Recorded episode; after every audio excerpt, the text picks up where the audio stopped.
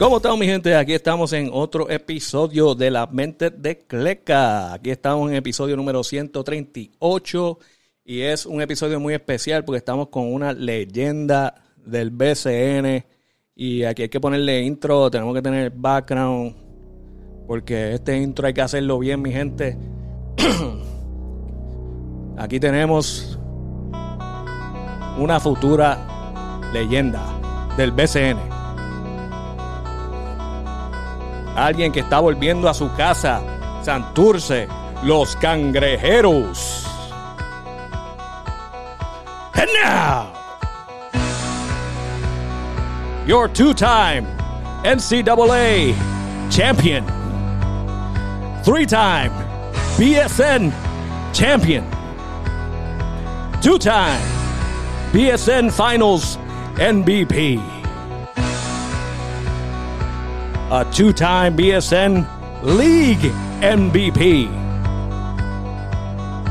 Walter Hash. Bueno, mi gente, ya saben, aquí estamos con el gran Walter Hodge, la leyenda del BCN. Y, mano, aquí, empezando el podcast, ¿cómo estamos? ¿Cómo estamos, Walter Hodge? ¿Cómo van las cosas por allá? Todo bien, todo bien. Aquí ya tú sabes, en el Líbano, eh, saliendo de un jueguito de fogueo. Nos dieron en la madre hoy, ya tú sabes, estamos, estamos aquí adoloridos. Ah, bendito, aprendiendo ahí en el scrimmage, ¿ah? Aprendiendo, aprendiendo. Fíjate, hablando de eso, este eh, James Harden dicen que no aparece, hermano, ni, ni, para las prácticas. el pana, el pana lleva ya un par de añitos así, mano. No sé qué le está pasando. Sí, mano. ¿Tú crees que la situación sea por la, por la esgata o...? No, no, no, no. Eso, eso, fue, eso vino después. Que eso me estuvo raro. Este, el problema es que supuestamente, ¿verdad? Porque esto es lo que dice todo el mundo en, la red y nadie sabe nada. Eh, que él le prometieron un max contract. Ok. Supuestamente era por... Eh, él está enchismado porque no le dieron los años que él quería. Ok. Pero que Daryl Morey dijo, yo te prometí un max contract, no te prometí años. Y supuestamente esa es la pelea. Que le, ahora le está diciendo un bustero y, y tú sabes cómo está, la cosa. Está complicado, ya tú sabes que el business está bien complicado. Ajá, exacto. el business es complicado. el business es complicado, papi. Eh, Pero bueno, yo espero que se pueda arreglar y si, y si no, pues que pueda salir a un equipo que, que, pueda jugar y que pueda, que pueda hacer su trabajo. Porque es un gran jugador al final del día. A mí, hecho, sí, a mí, a mí me da pena porque yo, este, a mí me hubiera gustado ver ese combo, este, llevar un par de años más en los Sixers a ver qué podían hacer ahí, pero ya se ve que la cosa no, no va para ningún lado. Sí, ¿no? Y ya cuando tú vas públicamente y hablas del dueño del equipo y, y back, back, and forth, pues eso es algo que no, no es saludable para mí y creo que, se puede hacer mejor trabajo. Ajá, la pregunta, fíjate, te voy a poner en la, en la, en la silla caliente. ¿Dónde tú crees que él, caería bien? En Miami, en Miami. En Miami. ¿Tú crees que la aguantaría con Pat Riley? Sí, en Miami allí. Lo que pasa es que va a pariciar, viste, y va a estar en la discoteca, va a estar en live activo. Uh, bueno, dicen, dicen que Pat Riley tiene un, equipo que, vigila a todos los jugadores y los tienen, los tienen fichados. Cuando están pariciando de mal, los sientan y todo, y, le dicen, mira, le tienes que bajar. Hacía caliente, hacía caliente, pero creo que, es un equipo que, le hace falta ese, ese tipo de jugador y, creo que puede añadir algo a su juego.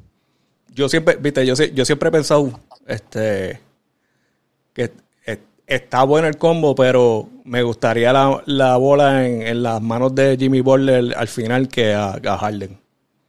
No, claro, claro. Creo que fueron, son dos jugadores que se pueden complementar. Son jugadores que, van a demandar la bola. Eh, pero al final del día creo que le puede ayudar a, tener ese push y, poder ganar una final eh, en, en, la NBA.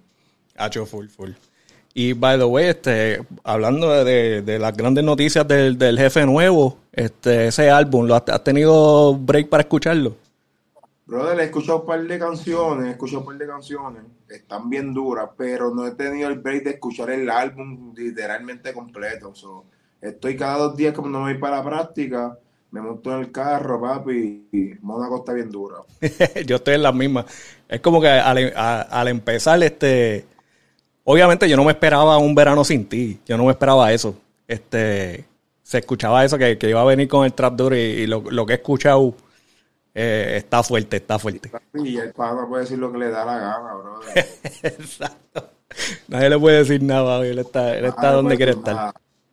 Literal. Chacho, sí.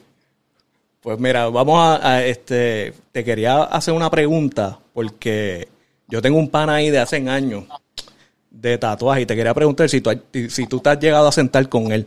Eh, eh, se llama Luigi de Arecibo.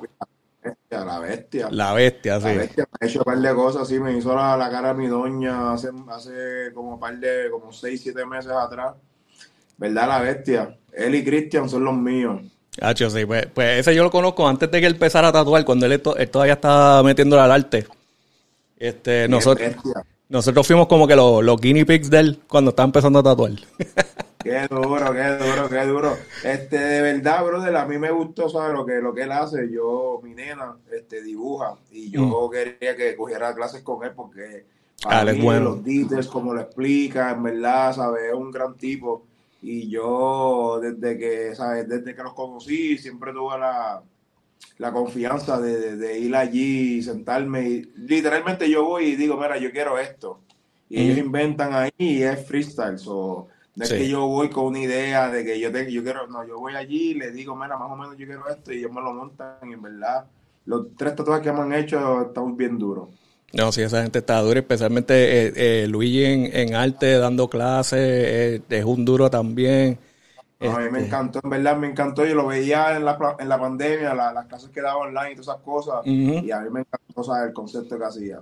Sí, por si acaso, si alguna gente está curiosa, Luigi Arte en Instagram ah. es un duro, es un duro. El más duro, en verdad, el más duro. Suerte si consigue esta súper humilde, una persona que te brinda la confianza, eso es lo que me encanta de esa gente ahí. Eso es así, ahora suerte si consigues una cita para este año. Literal, está full. Yo siempre digo, brother, que te cancele, me llama, que yo llegue, yo un agresivo, ya tú sabes. Así es, así es con los paros, avisa, avisa cuando se cancele uno, que salimos rápido para allá. De una. Mira, entonces, moviéndonos adelante, ¿verdad? Este, Últimamente estábamos viendo muchos mucha, eh, cambios nuevos en lo que es de, la, de las tenis, este, con Rivo, con Shaquille y, y, Iverson, que ahora son presidente, vicepresidente. Eh, Austin Reeves, que firmó con una marca que se llama Rigger. Eh, Kyrie Irving con Anta. Eh, mi pregunta para ti era como, yo pienso que esto es como un comeback a, los 90, que, que tú sabes, tú veías Fila, tú veías Reebok, tú veías Adidas, Nike, todas estas marcas raras también y, mano, yo pienso que esos eran de los tiempos más creativos de tenis en las épocas, ¿verdad? Había, ha, habido otras, ¿verdad? Pero para mí ese fue como una de, las más grandes que, que, tú encuentras unas colecciones de tenis que, que salían que, que, eran bien diferentes. Y creo que estamos como que se ve como que un... Estamos volviendo a eso de nuevo, sí. Como que, que, tú piensas de eso, cuál es tu marca, con, con qué tenis es que tú, tú dices, yo juego con esta tenis, más nada. Brother, yo, yo siempre de chamaquito, viste, mi país, gracias a Dios, me podía comprar Jordan. yo siempre mm. estaba en Jordan Yao, siempre estaba activo, me gustaba mucho la Nike. Pero me acuerdo cuando chamaquito, este, yo tenía como 10 o 12 años y yo hago una apuesta con mi padrino mm. en un torneo que estaba jugando. Y me acuerdo que mis primeras tenis que yo me compré con mi chavo fueron una Gran Hill Papi Fila eh, ¿Te acuerdas? Yo tenía el triangulito. Sí, sí, sí. Brother, esas fueron las primeras tenis que yo me compré y eran filas, brother, y me las compré para mí, me acuerdo, y para mi hermanito chiquito. Y, brother, yo amaba esas tenis y creo que, ¿sabes? A, mí me gusta, ¿sabes? A mí me gusta ese ámbito de las tenis, de, de, del fashion. Y es bueno, ¿sabes? Para que, para que los chamaquitos pues tengan otras opciones también y, que otras marcas pues puedan llegar a, a, a, a lo máximo que, que, es la NBA o, o a otros deportes.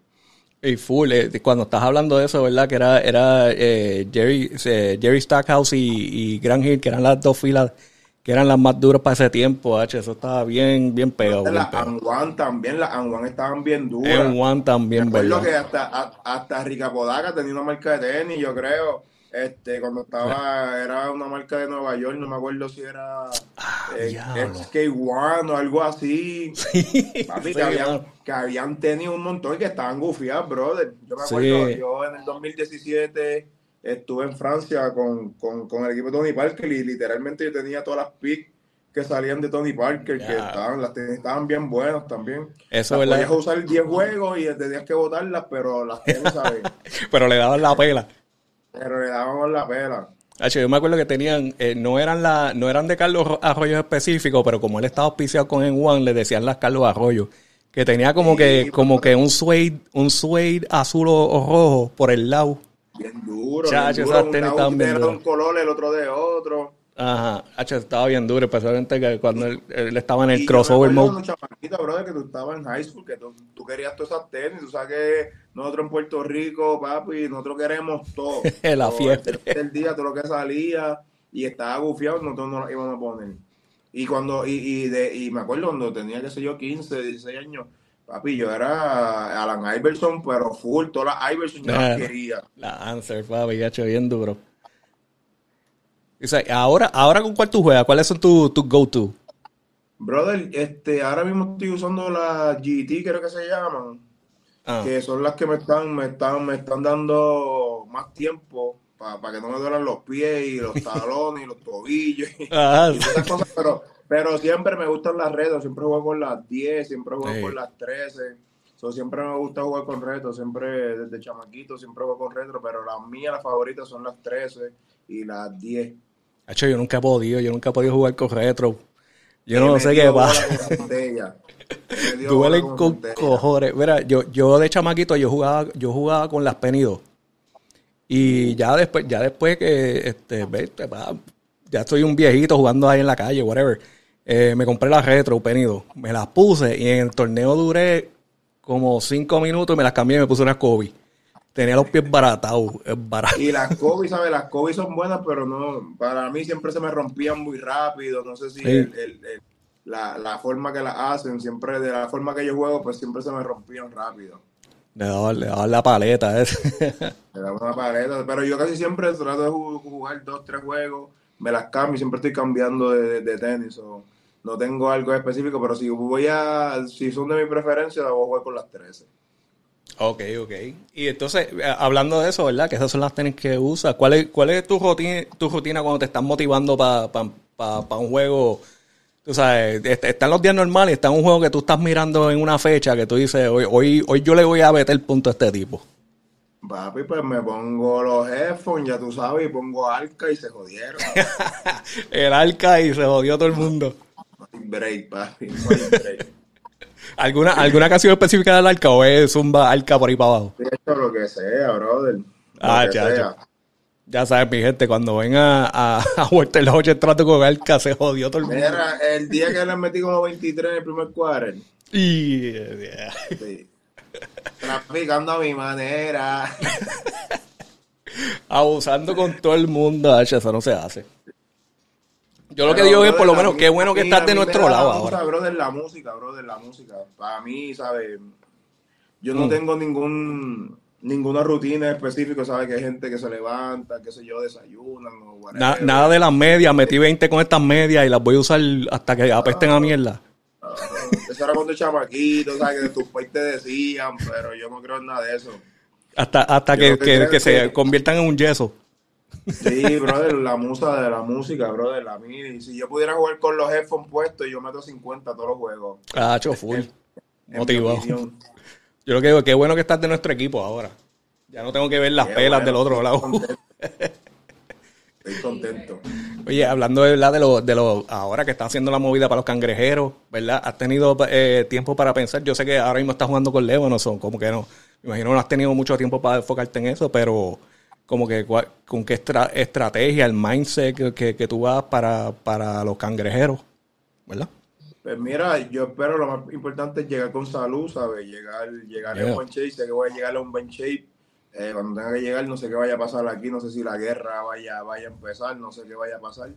Eh, por el momento estoy enfocado aquí en lo que tengo que hacer aquí en el equipo. Eh, tenemos un buen equipo hasta el momento. Creo que podemos llegar al Final Four con los jugadores que tenemos aquí. Este, pero sí, mira, enfocado en, poder llegar saludable, eh, hablé con el coach un poquito eh, y hacer lo que me necesiten que yo haga, ¿sabes? Si tengo que venir del banco, si tengo que empezar, lo que sea. Eh, mm. Y darle, darle esa energía al equipo y a los jugadores, a ayudarlos a, ser mejores jugadores. Sí, hecho full. Bueno, uno, te, voy a decir, yo, yo estoy seguro, ya, ya de eso hablaron, pero el, el, el, fanático lo que vio este, la temporada pasada fueron los tiros libres. Nos mataron en, los tiros libres, hermano. Algo pasaba que no, no metíamos, mano. No, eso es algo que se puede mejorar, eso es algo que se mejora, se practica.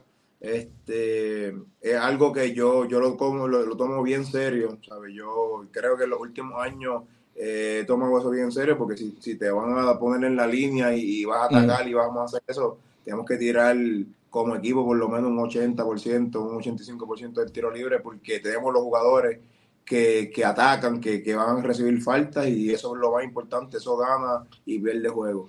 Sí, mano, y que, y que hubieron, hubieron unos, unos juegos que si llega, llegábamos a meter, yo creo que mitad de los, de los tiros libres hubiéramos ganado los juegos. Y, sí, no, nosotros pasó mucho eso también. Sí.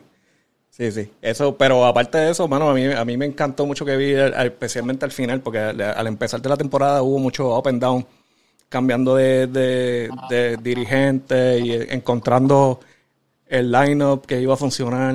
Ya, ya para el final de los playoffs, ahí se vio que si hubiéramos tenido más tiempo con esa gente, se hubiera visto, hubiéramos llegado más lejos, yo creo. Eso es lo, lo, lo, lo, malo de la, cuando la liga es corta, ¿sabes? Tiene mucho tiempo de, hacer química con el equipo. Eh, es, bien, es, bien, difícil y jugar muchos juegos back to back. Eh, Te ves todos los días. Es una, es una, es una liga que, que, que, atropellante, ¿sabes? De la forma que se juega. Se juega duro todas las noches. Tú, tú no puedes decirlo, mañana jugamos contra Fajardo. Si tú no vas a jugar a Fajardo, Fajardo te va a dar de 20. eh, cari, una liga es una liga que yo siempre le he dicho, es la mejor de, del Caribe. Me copiaron el eslogan también, pero yo le he dicho, ¿sabes? Lo había dicho anteriormente que... Le debo regalía a Walter. Sí, no, muchacho. Pero para mí, ¿sabes? Es una liga que es bien tough, que, que, se juega duro, hay muchos buenos jugadores, los, los, jugadores locales de nosotros, como bien tú ves, están jugando casi todos en México, están jugando en Europa nosotros tenemos muchos muchos jugadores que, que son de impacto, más los refuerzos que vienen, que están viniendo a, darle ese, ese, ese push a la liga. es una liga que se juega en tres meses, se juegan 36 juegos, eh, más los playoffs. o es una liga que, que si no hacen la química eh, rápido en la temporada, la puedes pagar al, final. Sí, es verdad, y, es lo que tú dices, cuando, cuando van estos jugadores a, a otras ligas, están matando, a cada rato salen salen posts de, que alguien metió 40, 30 o este los otros días, creo el mismo Mitch Creek en la, en la Liga de Australia salió ahí uno un ponche de highlights ahí matando. Tú sabes sí, que Jonathan Rodríguez allá en Colombia también. también. La, la, la, liga de nosotros nos prepara, que, era lo que yo siempre decía a los chamaquitos, eh, juega la liga superior, brother, que eso te, te va a preparar para jugar en cualquier liga, cualquier liga se te va a hacer fácil, porque la liga de nosotros es tough, es dura. Especialmente que, que se defiende más duro en, en, en, BCN, aunque ha bajado un poco, obviamente, pero, pero comparado a otras ligas, aquí se defiende duro y los árbitros no te, no te quieren dar el foul, papi. Sí, porque al principio, al principio, ¿sabes? La liga, ¿sabes? La serie regular, tú, tú, tú vas viendo. Es, más un show, como se, como se dice, ¿sabes? No mm. se, no se aldea tanto, pero cuando tú llegas a los playoffs, ¿sabes? Todo el mundo quiere ah, ganar, todo el mundo quiere, quiere ese chance y ahí que todo el mundo ajusta y, y, y hace los, ajustes necesarios para, poder ganar el juego. cuando tú llegas a los playoffs, se juega bien duro. La serie regular, hay juegos que se juegan duro, hay juegos que... Pero cuando tú llegas a los playoffs, tú tienes que jugar. ¿Verdad? Y haciéndose, haciéndote esa, esa pregunta, ¿verdad? Ya hablando de eso. Eh, ¿Qué es lo más que tú te, tú te enfocas empezando, empezando la temporada?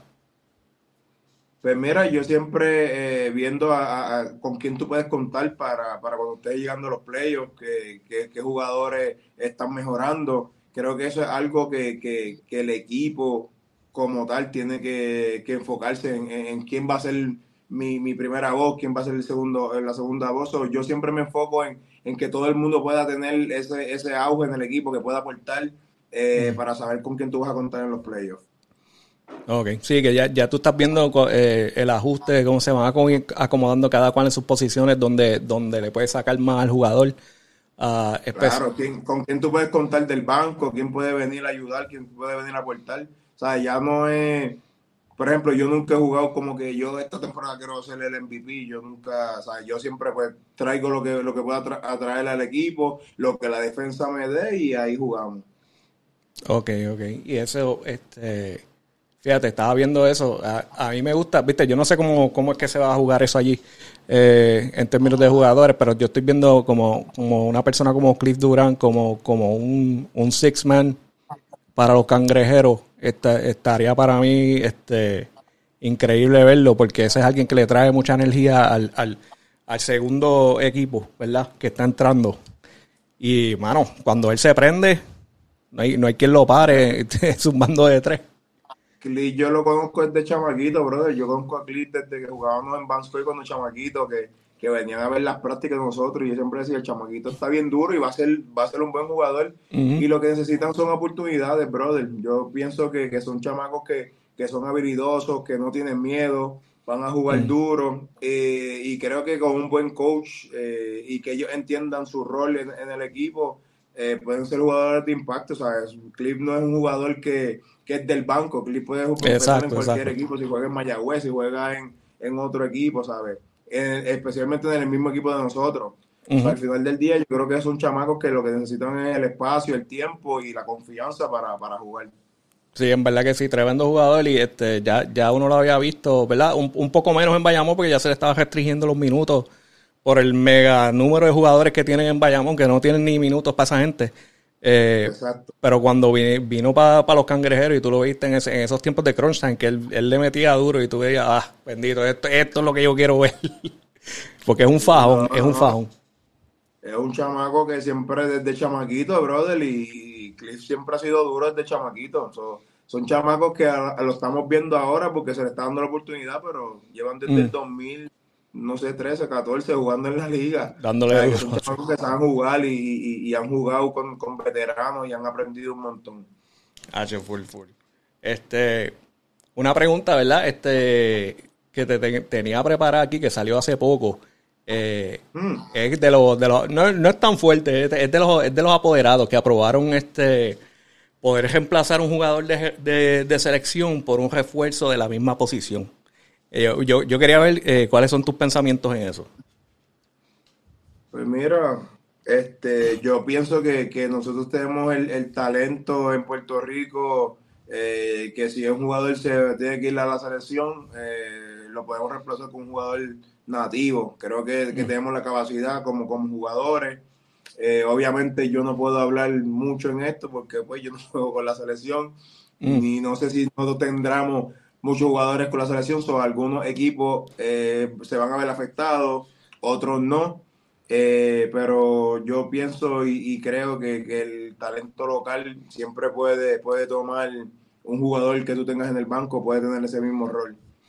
Pero al final del día yo no soy el que pago, eh, yo no soy el dueño del equipo, yo respetaré, ¿sabes? Su, su forma, lo que ellos quieran hacer como, como, como equipo pero al final del día yo creo que nosotros puertorriqueños somos lo suficientemente buenos para, poder tomar ese rol.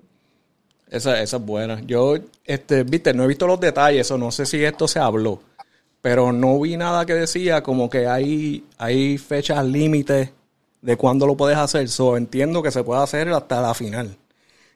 Para mí, Exacto. Yo pienso que, Lo que, pasa es que, por ejemplo, Carolina, si va Condi y se va Waters, pues son dos, jugadores que, te ganan campeonato a ti. So, mm. Es algo que, es bien difícil. Este, yo creo que, pues, puede ser de ayuda, pero no sé si quién pueda venir por 10 días y ser un jugador de impacto en tu equipo. Sí, es como, es como, es bueno y malo. Es como que este, estás, trayendo a alguien nuevo que no ha estado con el equipo, no sabe la jugada, no sabe nada él, va a venir, él va a venir y lo más seguro a, a tirar fuego por ahí para abajo. Pues, dependiendo quién sea. que te ayuda a tu equipo, como puede ser que te, que te, haga daño. O al final del día, algo que, se tiene que pensar. Ajá, por eso es algo que hemos visto, que hemos visto unos, unos refuerzos que han venido para acá y lo que han hecho es dame la bola y échate para el lado y lo que han hecho es llevar el equipo para la basura. Pastelillo. Ah, pastelillo. Y para mí yo pienso este, que ya para la postemporada no se debería permitir. Yo, yo creo que eso debería ser algo en la, en la temporada regular y si no vas a estar en postemporada, pues estás fuera o estás adentro, porque es bueno y malo, como tú dices, como que puede ser que de repente el que se va quizás no anota mucho y hay un refuerzo pendiente que mete 30 por juego, quizás ayude, quizás no, pero se va a formar un revolú. Sí, exacto, eso es algo que pues los equipos, algunos jugadores, o sea, algunos equipos tres jugadores que, pues, que saben jugar, que, que, saben jugar el sistema, que son jugadores que respetan el juego. So, cuando tú traes jugadores así, pues es fácil jugar eh, porque mm. entienden el juego y van a jugar el sistema rápido. Eso es así. Este, te tengo ahí la última pregunta en la, en la, en la silla de fuego. Uf. esto, no está, esto no es tanto, pero. Verdad, está bien light, está bien light. Estoy light, estoy light por, por, eso. Este, pero también no, no digan nada loco porque eh, ni hemos empezado. no, pero esto, esto tiene que ver con, el, el, apoderado de, de Arecibo que acaba de, enviar una carta esta semana al alcalde de Arecibo que se ha estado diciendo en las noticias y por radio que hay, hay, hay unos problemas entre hey, no, no nos están dando la posición en el Petaca, el Petaca es donde juegan los capitanes de Arecibo. Eh, en la carta él describió que la temporada pasada eh, no se le pudo firmar contrato para jugar en el Petaca hasta el primer día que empezó la temporada. Eh, tú sabes, son unas alegaciones fuertes al, alcalde de Arecibo y, al alcalde de Arecibo parece que, está fuerte en, su pensar. Mi pregunta es, son dos partes, ¿verdad? Este, obviamente, ¿qué piensa de lo que está pasando? Y ¿Tú viste algo que, estuviera pasando en la temporada pasada con el, con el equipo que haya causado problemas con los jugadores, poder, poder prepararse bien para la temporada? Pues mira, nosotros lo que yo te puedo decir con nosotros que, que practicamos con una calor cabrón. lo del aire, el aire. Hace una calor cabrona, pero eso es algo que, pues se, ha hablado, se ha tratado de, mejorar. Eh, yo sé que el alcalde ha tratado de, de, pues, bregar y mejorar eso algo que, cuesta mucho dinero. Eh, creo que había escuchado el dueño del equipo decir que, que pues él pagaba eh, los arreglos. No sé qué, qué, problema tengan. O sea, yo lo que me enfocaba era en jugar básquet y decirle que por lo menos el, el aire funcionara, ¿saben? Yo, yo, yo, tengo una buena, yo tengo una buena comunicación con, el alcalde, ¿sabes? Siempre me trató con, un buen respeto y yo siempre lo he tratado con un buen respeto también. Eh, lo mm. único que yo le, decía era como que contra el aire, por favor, porque de verdad, ¿sabes? Entrenábamos, practicábamos todos los días y el aire y el tabloncillo estaba bien malo también. Sí, Puerto Rico no perdona. De ahí, de ahí en fuera, ¿sabes? del contrato que ellos tenían, de, la, de, los, de los deals que ellos tenían, pues no, no estaba claro de, nada de eso. Eh. Yo espero que pues, puedan, puedan arreglar su, su, su problema, ¿sabes? Porque creo que, que, la gente en la ciudad pues necesita baloncesto, creo que es lo único que hay en Arecibo, eh, algo que, que une al pueblo.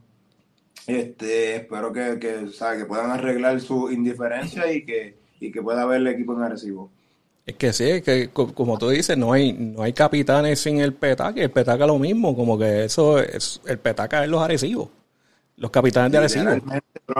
Y yo creo que, es, un, es un lugar que, si se le mete mano, brother, se le, se le mete los chavos que hay que meterse, eso es un estadio que, no mucha gente lo tiene, brother. Quebradilla, la cancha está linda, tienen fanáticos, pero la, el petaca no se compara con, con, el Raymond del Mao.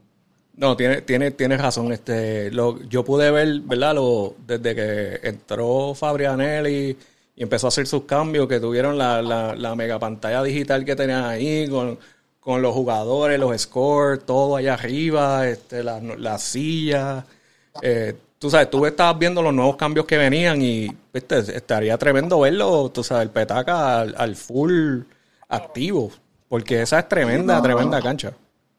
No, y la cancha es grande, es espaciosa, ¿sabes? Mm. Eh, creo que, que si se hacen los arreglos necesarios es una cancha que se puede jugar y se puede hacer muchas actividades ahí también. Eso es así.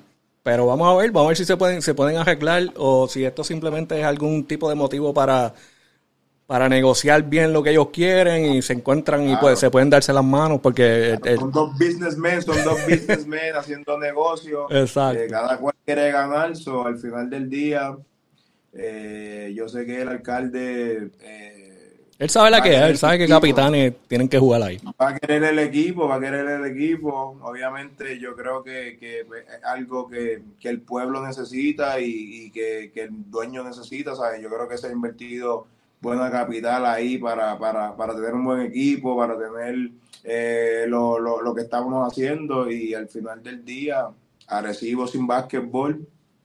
Mm, está fuerte. Está fuerte. Está fuerte. Y espera, con, con, esta, con esta pregunta ya, ya termino. Eh, ya cuando, cuando Walter Hodge este, esté listo en el futuro para decir, ya, mira, ya no me voy a poner las tenis, eh, ¿cuál es, ¿Dónde tú ves el próximo paso de, para Walter Hodge? Eh, ¿Es alguien que podamos ver sentado eh, como dirigente en alguna liga, BCN, o, tienes algo planeado para el futuro? Pues mira, ahora mismo estoy enfocado en retirarme a los 50. Ahí estamos. este, de verdad, eh, me gustaría cuando me retire tener un añito para mí, para mi familia. Eh, obvio, sí.